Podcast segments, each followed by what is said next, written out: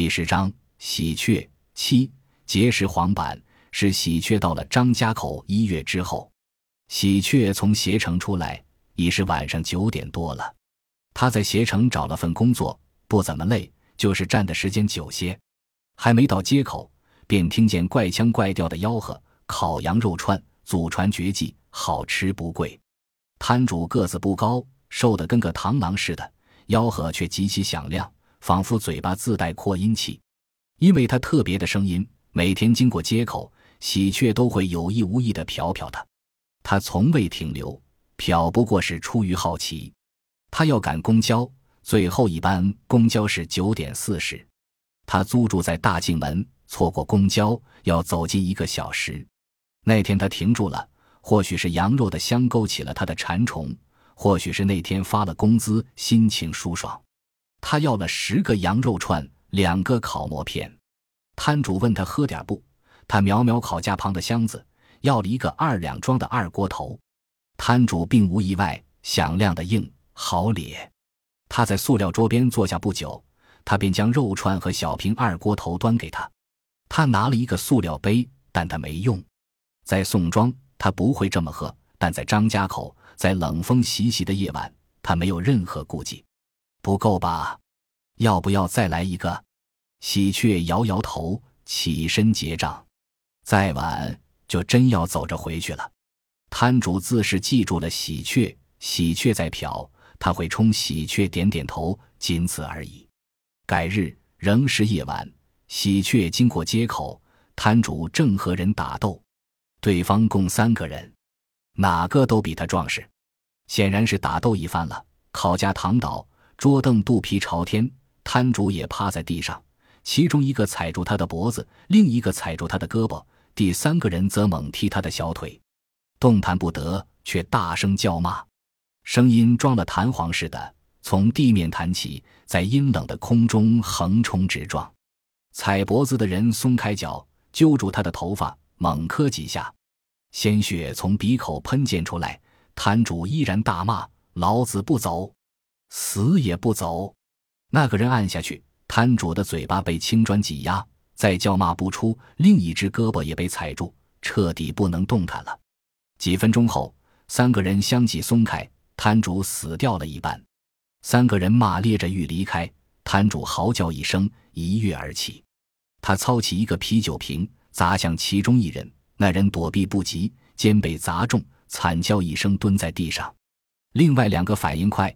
没等摊主再挥，一个勾脚将摊主绊倒，又是一顿乒乓乱揍。围观的人喊警察来了，三人丢下摊主就跑。摊主坐起来，没再追，口鼻仍在冒血。他环顾一圈，看到了站在不远处的喜鹊。喜鹊没被吓住，倒是被摊主死也不低头的倔劲儿惊呆了。硬骨头，绝对是硬骨头。喜鹊醒过神儿，快步走上去，掏出纸巾给摊主。摊主毫无悲戚，就像玩了一场游戏。谢谢两字说得非常轻松。警察到来，喜鹊知道了他的名字黄板。黄板对警察说他不认识那三个人。喜鹊认为他说谎了。警察走后，喜鹊帮他扶起桌凳和烤架，顺便问他真的不认识吗？黄板说：“鸡毛蒜皮的。”不值得警察管，我自己处理得了。喜鹊不无担忧，问：“你自己怎么处理？”黄板说：“他们休想把我撵走。”你还没吃饭吧？我请了，你稍等一下，一会儿就好。喜鹊吃惊的：“你这个样子还烤什么烤？”黄板把两只瘦胳膊伸到喜鹊面前：“好好的呢，又没断。”喜鹊留了下来，吃了一顿免费的烤肉串。喝了一瓶免费的小二，回到租住地已是凌晨。他很兴奋，因为他在黄板身上瞥见另一个他可念却已无缘的人的影子。那个晚上，喜鹊知道了黄板是大同人，平时在古玩市场摆摊，烤羊肉串是他的副业。晚上没事，弄几个零花钱。那几个人想赶他走，他没听，于是发生打斗。他妈的，我就不信这个邪，豁出命拼了！咱的命是命，他们的命就不是命吗？黄板频频扔炸弹，喜鹊一次次被轰炸。一个休息日，喜鹊去了趟古玩市场，没什么目的，就是好奇，想看看古玩市场的黄板是个什么样子。市场不大，转了十几分钟，便看到守在摊前的黄板。他没有自己的店铺，所谓的摊不过几米长，草绿色的帆布上摆了些大大小小的器物。黄板眼睛一亮，问：“你是来看我，还是买古玩？”喜鹊反问：“这有什么不一样吗？”黄板说：“若是看我，中午请你吃饭；若是买古玩，给你打八折。”喜鹊摇头：“都不是。”黄板问：“你不是来讨账吧？我可没欠你钱啊。”喜鹊说：“看你是不是跟人打架了，没准我能帮上你。”黄板嘎嘎一笑，而后说：“这地方不姓打。”喜鹊问：“姓什么？”黄板指指自己的眼睛：“姓严，利劲儿。”喜鹊蹲下去捡起一个兽形器物，问他多少钱。黄板说：“八千。”喜鹊吃了一惊。这么个玩意儿要八千元，黄板板了脸，这可不是玩意，是麒麟。喜鹊吐吐舌头说没见过。黄板说：“麒麟可是吉祥物呢，能给人带来好运。”喜鹊心里一动，麒麟和喜鹊倒是般配呢。这时有人在摊前立定，喜鹊识趣，闭了嘴。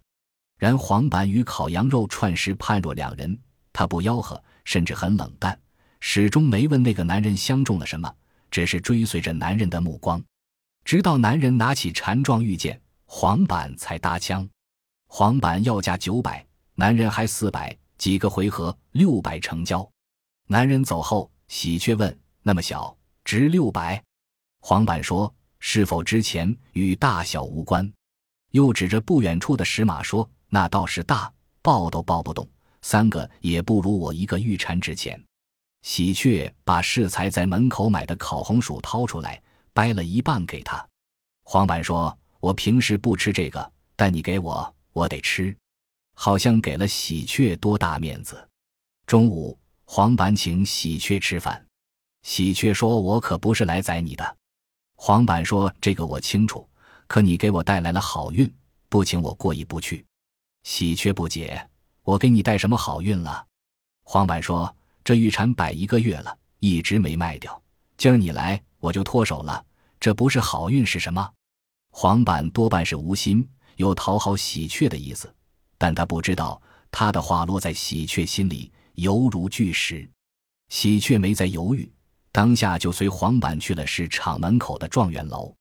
黄板拎着他的宝贝，找了个不引人注目的角落。喜鹊说：“这大中午的。”该是你生意最好的时候吧？他是猜的，并不知哪个时间段生意好。黄板说：“一天做成一桩就够了。”喜鹊瞟他，他问：“你是想知道一件玉蝉我能赚多少是吧？”喜鹊暗暗佩服他的犀利，说：“就是好奇。不过那是你们的秘密吧？”黄板说：“也是，也不是，就看对谁了。”然后伸出五个指头。喜鹊问。五十，黄板摇头说：“加一个零。”喜鹊的心几乎要蹦出来。五百，这也……黄板嘘了一声，笑笑说：“古玩让人着迷，原因就在这儿，每桶一价，你认为值多少就值多少。”喜鹊问他从哪里弄的，他想到花志刚，同样是摆摊，这可比卖衣服挣钱多了。黄板说：“多半是收的。”喜鹊问：“少半呢？”黄板说：“这就是秘密了。”喜鹊又问他哪里收的。黄板说：“乡下老旧小区废品站，他哪里都跑。”并问喜鹊有没有兴趣。若有，他下次带着喜鹊。喜鹊当即和他敲定，他想给花志刚探探底儿。喜鹊随黄板跑了几趟乡村，有时当天就返回了，有时当天返不回，需在县城乡镇住一晚。每次告假，他都得撒谎，不过借口只一个：父亲患病。杨官被宋庄称为疯子，疯子不就是病人吗？喜鹊很快发现，黄板收古玩只去那么几个村子，而村里他常去的也就那么几家，收获不一，但每次都不空手。他没多问，但黄板隐约猜到他的疑惑，说搞这种买卖讲究互相信任，不然栽一个跟头，几年翻不了身，所以不轻易和生人打交道。卖主如此，买主也如此。喜鹊暗想：这碗饭花炙缸怕是吃不了，心不由就凉了。但黄板喊他，他还去。他对古玩不着迷，吸引他的是黄板。某天，喜鹊和黄板乘中巴返回张家口，经过二台镇，一个翻戴棉帽的汉子登上车，将自带的马扎放到过道，直接坐在马扎上。售票员让他坐座位，他瓮声瓮气的：“我娘让我坐马扎。”车内哄的一笑。其实他上车，喜鹊就觉出来他不正常。正常人谁会翻戴帽子呢？出镇不久，先后上来三个人，两个后生，一个五十上下的汉子。一个后生要往后边走，让棉帽让一让，棉帽不动。后生脾气大，踹了棉帽一脚，从棉帽头顶跨过去，坐在座位上。后生仍骂骂咧咧的，喜鹊再也忍不住，他喂了一声：“你怎么还没完没了呢？”后生扭头瞅瞅喜鹊。并扫扫黄板，没好气的，关你哪门子事？黄板拽拽喜鹊，喜鹊更来火了，大声道：“没这么欺负人的。”后生哈了一声，难怪傻蛋拦路，原来是你纵容。一同上车的另一个后生劝说，后生大度的挥挥手：“我今儿见丈母娘的，不想和人吵架。”喜鹊就不言语了。售票员让刚上车的买票，棉帽拉开抱着的包。掏出一张浅绿色的钞票，没等售票员说话，坐在棉帽旁边的汉子一把夺过去。这是什么？棉帽说：“钱。”那人举过头顶，惊呼：“是美元呢！”然后无理的翻开棉帽的包，又呀一声：“这么多，哪儿来的？”棉帽说：“娘给的。”汉子说：“美元可没法花，你得换成人民币。你换吗？”棉帽说：“换。”喜鹊没见过美元，但知道美元比人民币值钱。不管棉帽的钱哪来的，换肯定要吃亏。喜鹊最瞧不起这些欺弱的货，正要阻拦，黄板按住他，小声说：“他们是一伙的。”怕喜鹊不明白，指了指棉帽和汉子两个后生。喜鹊没反应过来，怎么会是一伙的？汉子和棉帽换了钱，旁边有几个乘客也动了心。黄板突然立起，不要上当，他们是一伙的。喧闹的中巴突然变得安静，一束又一束目光刺向瘦弱的黄板。黄板说：“美元是假的，花不了。”话音未落，那个从棉帽头顶跨越的后生弹起来，骂咧着隔座揪住黄板，挥拳就打。与此同时，棉帽和另外两个人也叫嚣着要把黄板拖下车。黄板说的没错，棉帽不但和他们是一伙的，傻也是装的，可不是在街口了。喜鹊哪会袖手旁观？只是车内狭窄，施展不开，彼此撕拽成一团，怒骂、叫嚷、抽打，直到有人喊流血了，才各自松开。中巴停在路边，被棉帽逼停的，他手里持了一把水果刀。四个人跳下车，扬长而去。黄板的胳膊被捅伤。袖子湿了一大片，没有别的办法，喜鹊只能用围巾紧勒住。他问到县城还要多久？售票员脸色苍白，哆嗦着嘴唇说：“就快了。”从诊所出来已是黄昏，空气清冷，喜鹊的心却是热的。黄板的伤口没多深，但与深浅无关。喜鹊看到了黄板的另一面，侠气仗义。他问：“若是我不掺和，你会不会管？”黄板说：“没人上当，他们自说自演，我就不多嘴了。眼见有人上当，我绝不装哑巴。不是什么豪言壮语，却是豪气满怀。喜鹊血流奔涌，黄板不是那个人，但比那个人又能差到哪里呢？那晚，喜鹊和黄板住到了一起。本集播放完毕，感谢您的收听。喜欢请订阅加关注，主页有更多精彩内容。